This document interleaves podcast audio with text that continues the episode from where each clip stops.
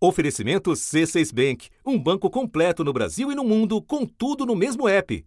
Abra sua conta. Nós podemos assistir a esse momento de transição política que está assumindo essa forma civilizada, é porque nós começamos lá atrás a fazer com que esse Brasil fosse um pouco mais civilizado.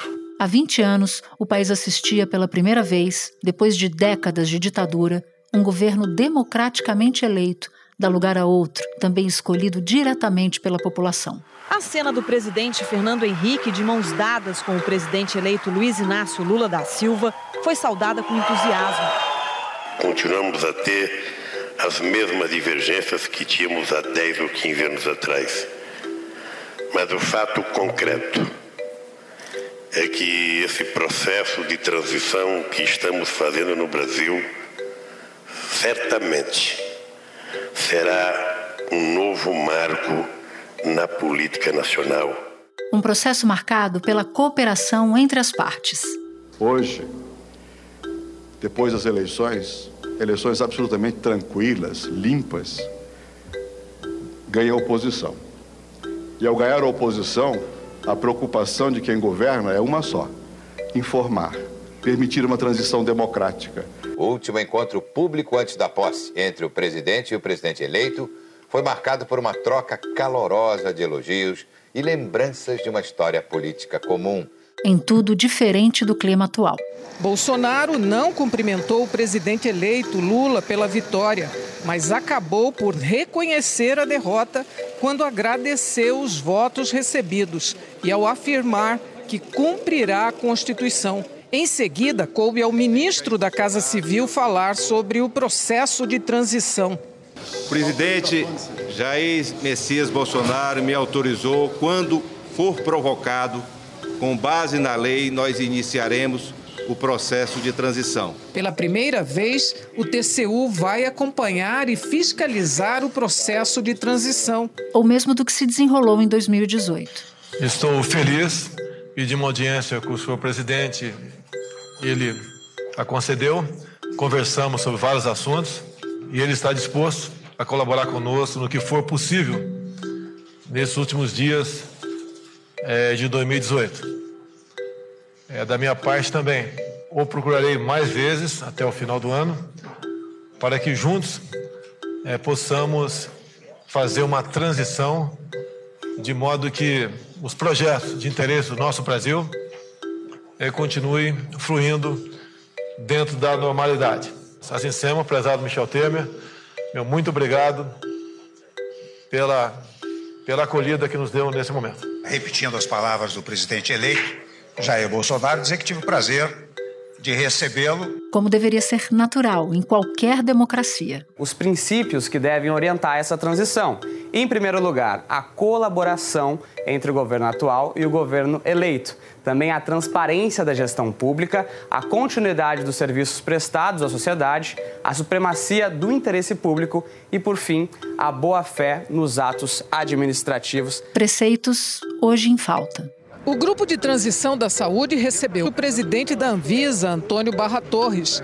Ele alertou para o risco de desabastecimento de medicamentos e insumos básicos no país. O grupo foi até o ministro da Saúde, Marcelo Queiroga, pedir rapidez na entrega de informações sobre o estoque de vacinas e calendário de imunização. Num relatório entregue ao governo eleito, o Tribunal de Contas da União afirma que não conseguiu identificar indicadores sobre a cobertura vacinal contra a Covid. Já na área de segurança pública, a preocupação é para o risco de paralisação de serviços essenciais da Polícia Federal e da Polícia Rodoviária Federal no ano que vem, por falta de recursos. Enquanto isso, do lado vencedor, o barco está cheio. Mais de 300 pessoas fazem parte da transição, a maioria de forma voluntária, sem nomeação oficial mas faltam definições importantes. 30 grupos técnicos estão formados. Três ainda precisam ser anunciados: Centro de Governo, Inteligência Estratégica e Defesa. A palavra final sobre os integrantes desses grupos será dada pelo presidente eleito Luiz Inácio Lula da Silva na semana que vem, quando ele virá a Brasília. A expectativa é em relação aos nomes que vão compor o grupo da defesa. E a presença de quem comanda tudo isso para resolver, em um curto espaço de tempo, outras pendências urgentes. Contra o caixa vazio, o governo eleito vem defendendo a tal PEC da transição. Que vai permitir o pagamento de 600 reais do Bolsa Família e mais 150 reais por criança. As negociações continuam travadas. Nem está muito fácil, nem está muito difícil. Qual é a dificuldade?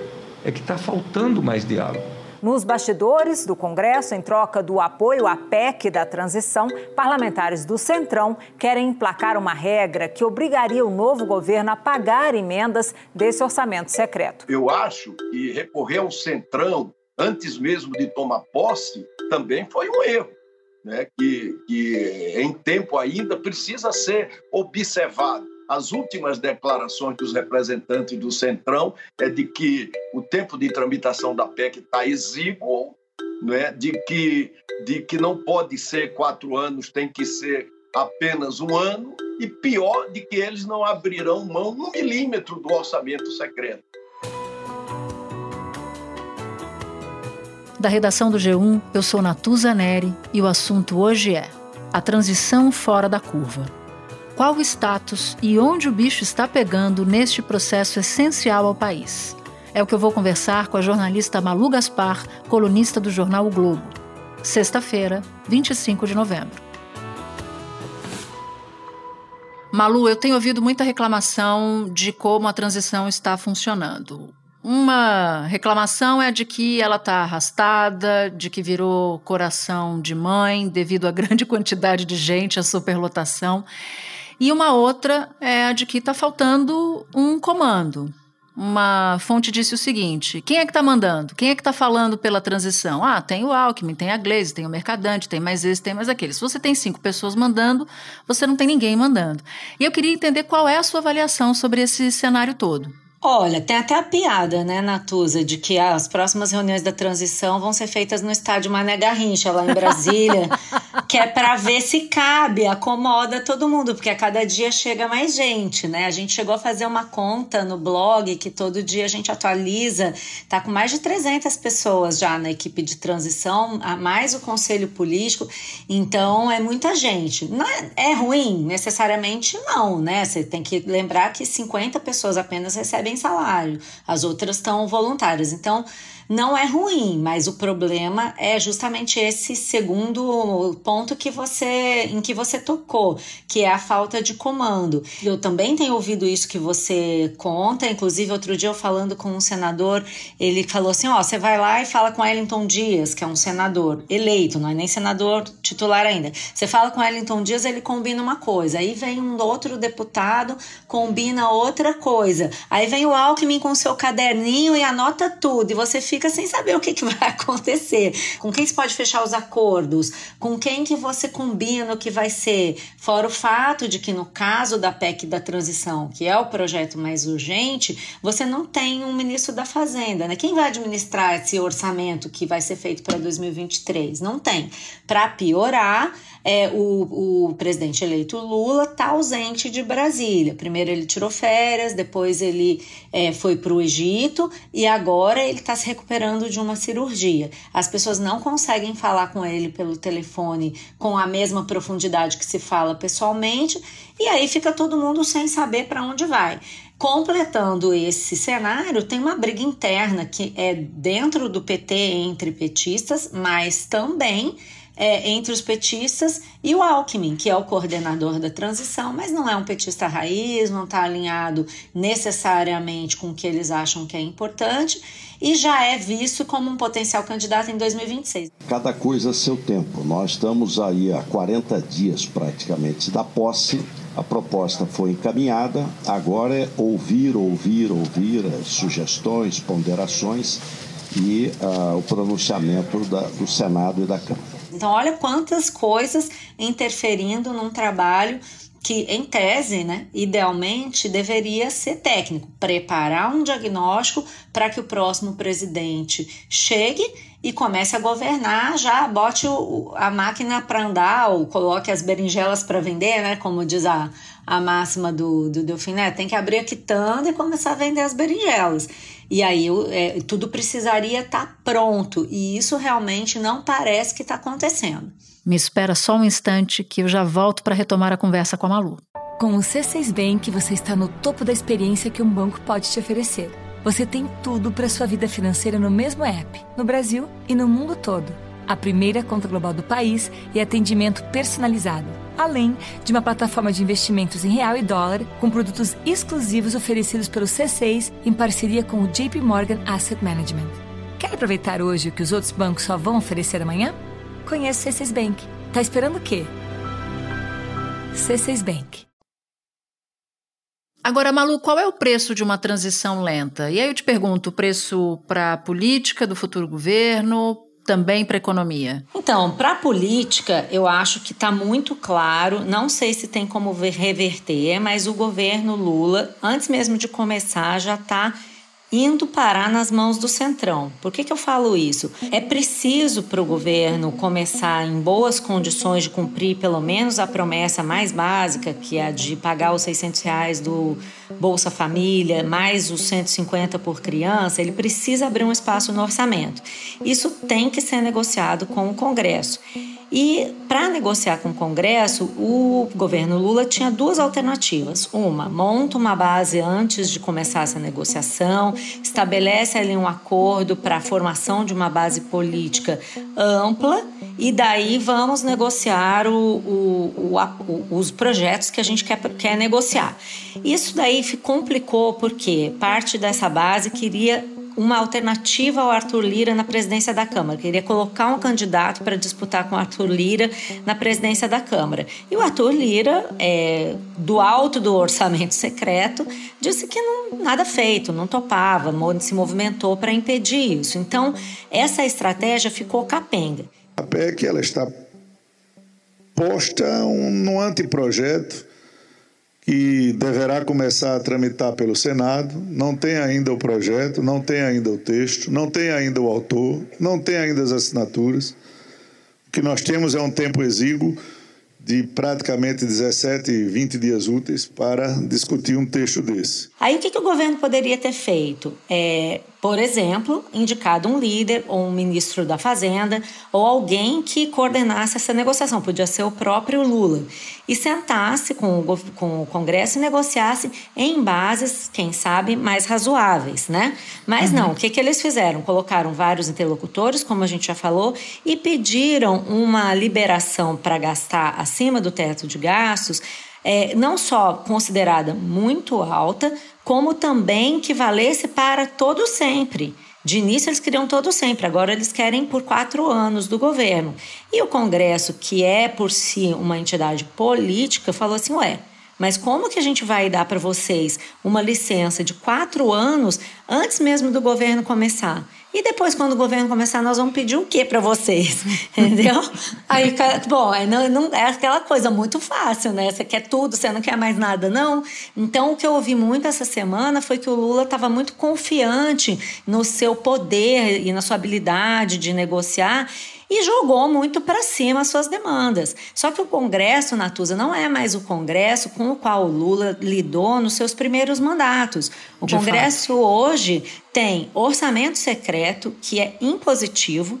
Quer dizer, o, o, o, deputado não precisa ficar pedindo, pelo amor de Deus, para o presidente da República ou para os ministros liberarem uma verbinha. Ele tem uma verba que é automática para ele. Ele negocia com quem? Com Arthur Lira. Mas ele não negocia mais com o presidente da República. E tem também, os partidos têm o fundo partidário. E o fundo eleitoral, que é bastante é, generoso. Esse dinheiro está disponível, também não precisa do presidente. Então, essa relação de interdependência que havia antes, todo mundo pendurado no executivo para conseguir uma emenda para a escola, para a quadra de esporte, para hospital, para ambulância, isso não tem mais. Então, as, a, o mecanismo de barganha que o executivo tem é mais frágil. E o Lula chega num congresso que é um congresso eleito muito dentro do âmbito do Centrão. Então, a grande força do congresso é o Centrão, que é uma força coordenada pelo Arthur Lira. Se você chega para negociar com esse povo meio desavisado, você vai ser dominado. No Senado, o presidente Rodrigo Pacheco, do PSD, disse que não haverá apoio do Congresso se a PEC da transição excluir o Bolsa Família do teto de gastos de forma permanente. A lógica de se ter é, com prazo indefinido, ou seja, determinar a retirada do teto de, do teto de gastos públicos do Bolsa Família integralmente, é, já está claro que não encontra ressonância é, no Congresso Nacional. Então agora o Centrão está tripudiando, você não montou uma base, então agora o que, que eles querem? Já que não tem base para votar, eu quero ministério, eu quero cargo, aí começa uma coisa, não é à toa que essa equipe de transição uhum. tem 100 políticos né? Então esse é o preço, vai ficar o preço político, vai ficar mais caro, vai demandar do Lula abrir mais espaço para essas forças políticas do centrão é, e vai diminuir então a capacidade dele de governar mesmo, de manobra. Ele vai estar tá tutelado pelo centrão, por mais que ele não queira. Essa é a tendência é, quanto mais demora, quanto mais ele vacila, mais o pessoal toma conta, né? A outro custo é o custo econômico, que é o custo da incerteza. Quando você demonstra que você quer 200 bilhões de reais a extras para gastar durante quatro anos, bota aí, é 800 bilhões, quase um trilhão de reais. Lembra, lembrando o saudoso Paulo Guedes, né? um trilhão, não sei o quê. Você está numa linha de gastadora. E aí pode-se falar o que for do mercado financeiro, mas ele vai reagir. Investidores demonstraram preocupação com o possível desequilíbrio das contas públicas no próximo governo. Além da proposta apresentada pela equipe de transição do governo, que pode tirar 198 bilhões de reais do teto de gastos, contribuiu para essa percepção do mercado uma fala do presidente eleito. Sabe que não adianta ficar pensando só em responsabilidade fiscal, porque a gente tem que começar a pensar em responsabilidade social. Ah, mas se eu falar isso, vai cair, vai, cair a bolsa, vai aumentar o dólar.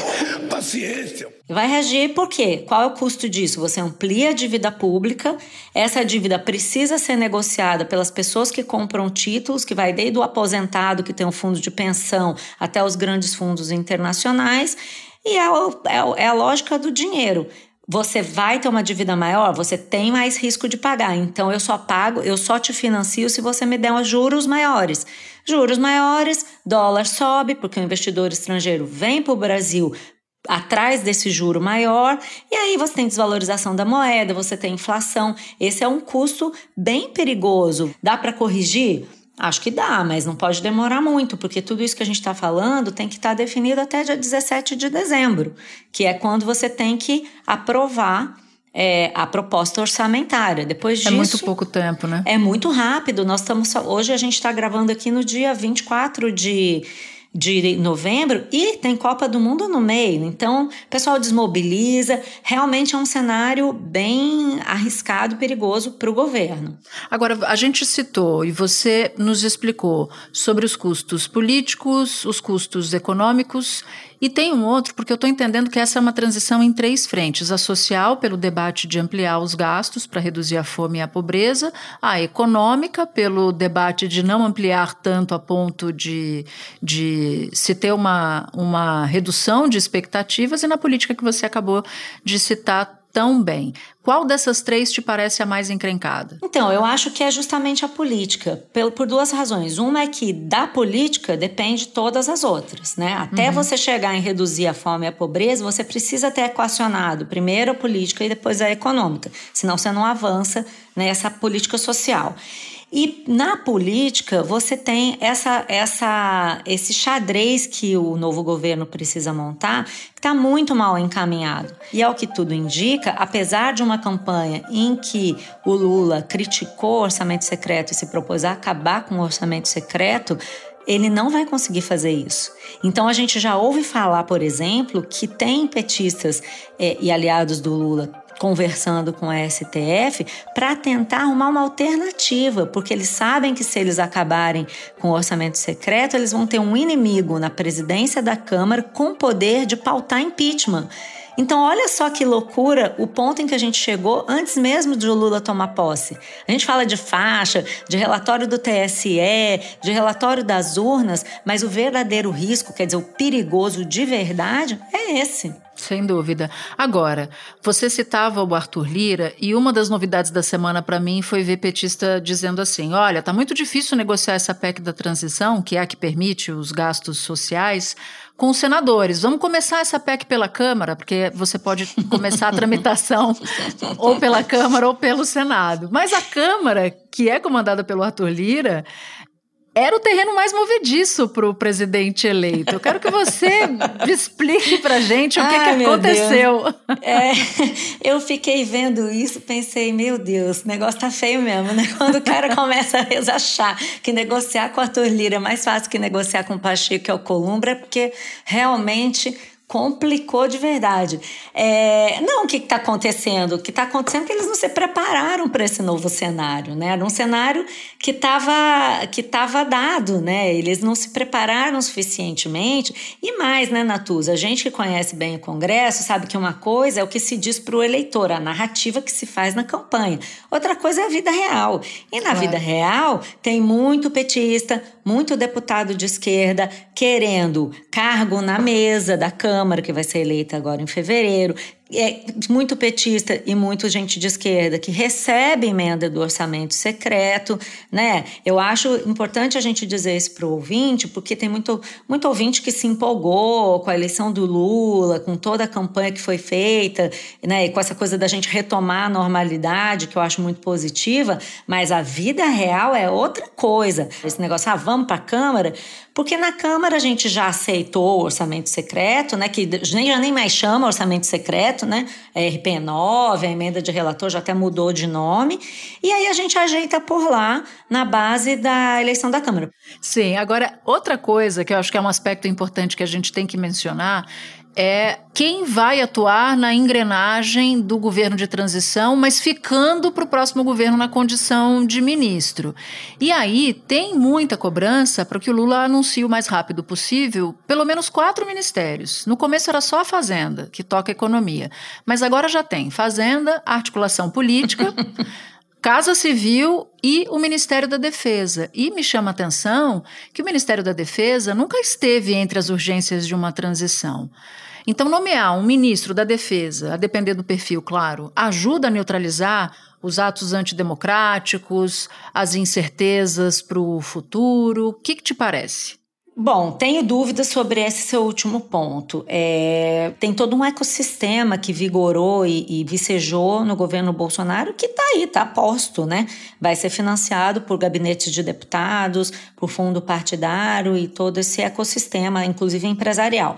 Então, eu acho que pode ajudar a negociar com a ativa essa coisa do exército que está preocupado com perder privilégios na reforma da Previdência, é, um desembarque. É, é, negociar um desembarque lento de todos esses milhares de militares que foram pegando cargos é, na máquina pública. Isso sim, mas a, a, o golpismo, as manifestações, eu tenho dúvida se entre, é, nomear um nome vai resolver. Os comandantes da Aeronáutica, da Marinha e do Exército divulgaram nota sobre as manifestações que vêm ocorrendo no Brasil. A nota cita a lei aprovada pelo Parlamento Brasileiro que estabelece que não é crime a reivindicação de direitos e garantias constitucionais por meio de passeatas, de reuniões, de greves, de aglomerações ou de qualquer outra forma de manifestação política com propósitos sociais.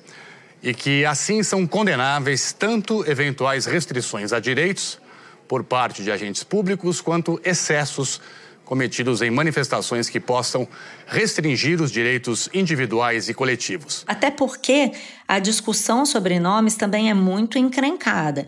Os nomes que o PT andou apresentando e sondando, com os quais ele andou sondando os militares não são necessariamente bons. A gente falou de, eu ouvi falar de Aldo Rebelo, que não é bem aceito, Jacques Wagner, que eles não gostam porque tiveram ruídos quando o Jacques Wagner teve no ministério.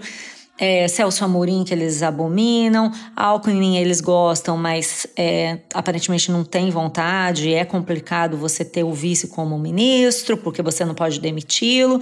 E o menos, ao que tem, o, o, que tem menos nome, que tem menos resistência é o do Nelson Jobim. Além dessa cobrança para que se diga quem é o, o, o administrador da fazenda, o responsável pela articulação política, a Casa Civil, você tem também agora, como não teve a base, né? Você não tem uma base formada, todo mundo negociando o ministério, né? O exemplo do uhum. Alcolumbre, por exemplo. Ah, eu vou deixar, ele manda na Comissão de Constituição e Justiça. Tudo tem que passar ali para seguir adiante, ver se pode, se não pode, se obedece à Constituição ou não.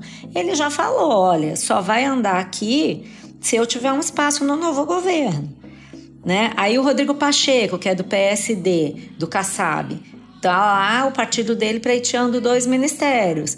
Então só vai andar aqui se a gente tiver dois ministérios. Uhum. E aí vai indo. No fim, você nem sabe se o ministério vai ser nomeado, é, em, o ministro vai ser nomeado em relação, é, em, em obedi obediência a um projeto, né, seguindo um projeto de país, ou se vai ser na base do loteamento mesmo.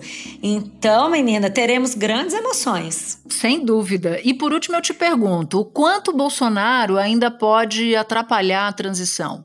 Ah, eu acho que cada vez menos, acho que muito pouco, para te falar a verdade. Esse último tiro deles em relação ao relatório do PL, que achou problema no log, mas só no segundo turno. O presidente do Tribunal Superior Eleitoral, Alexandre de Moraes, negou o pedido de verificação extraordinária do resultado do segundo turno das eleições. O ministro condenou a coligação da campanha à reeleição do presidente Jair Bolsonaro a pagar uma multa de quase 23 milhões de reais por litigância de má fé, que é quando a justiça é acionada de forma irresponsável. Moraes classificou o pedido do PL de esdrúxulo, ilícito e realizado de maneira inconsequente. Isso aí é, acho que desmoralizou mais ainda o partido em relação aos atores políticos, o Bolsonaro mais ainda, né? A gente sabe que ele ficou muito feliz, soube que é, ficaram muito contentes lá no Planalto com essa com essa narrativa que o Valdemar plantou agora para as redes sociais, mas isso é uma coisa lateral com a qual sim o governo Lula vai ter que lidar durante os quatro anos, mas atrapalhar a transição eu não vejo chance não.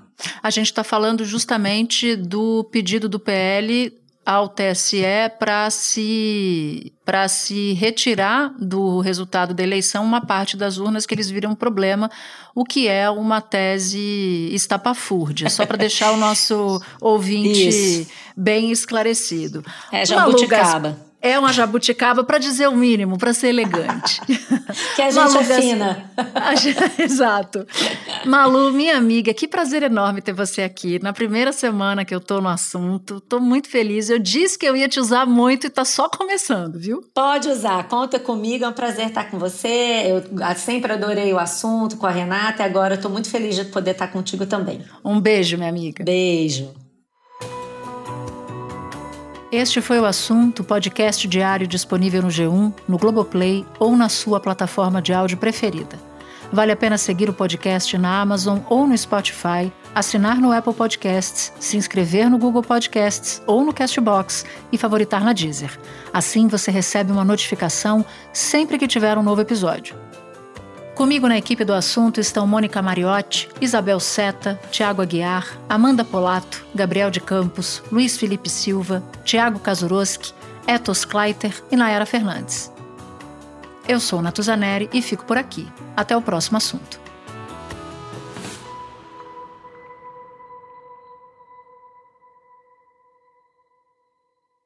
Você no topo da experiência financeira que um banco pode oferecer. Escolha um banco completo no Brasil e em qualquer lugar do mundo. Abra sua conta no C6 Bank.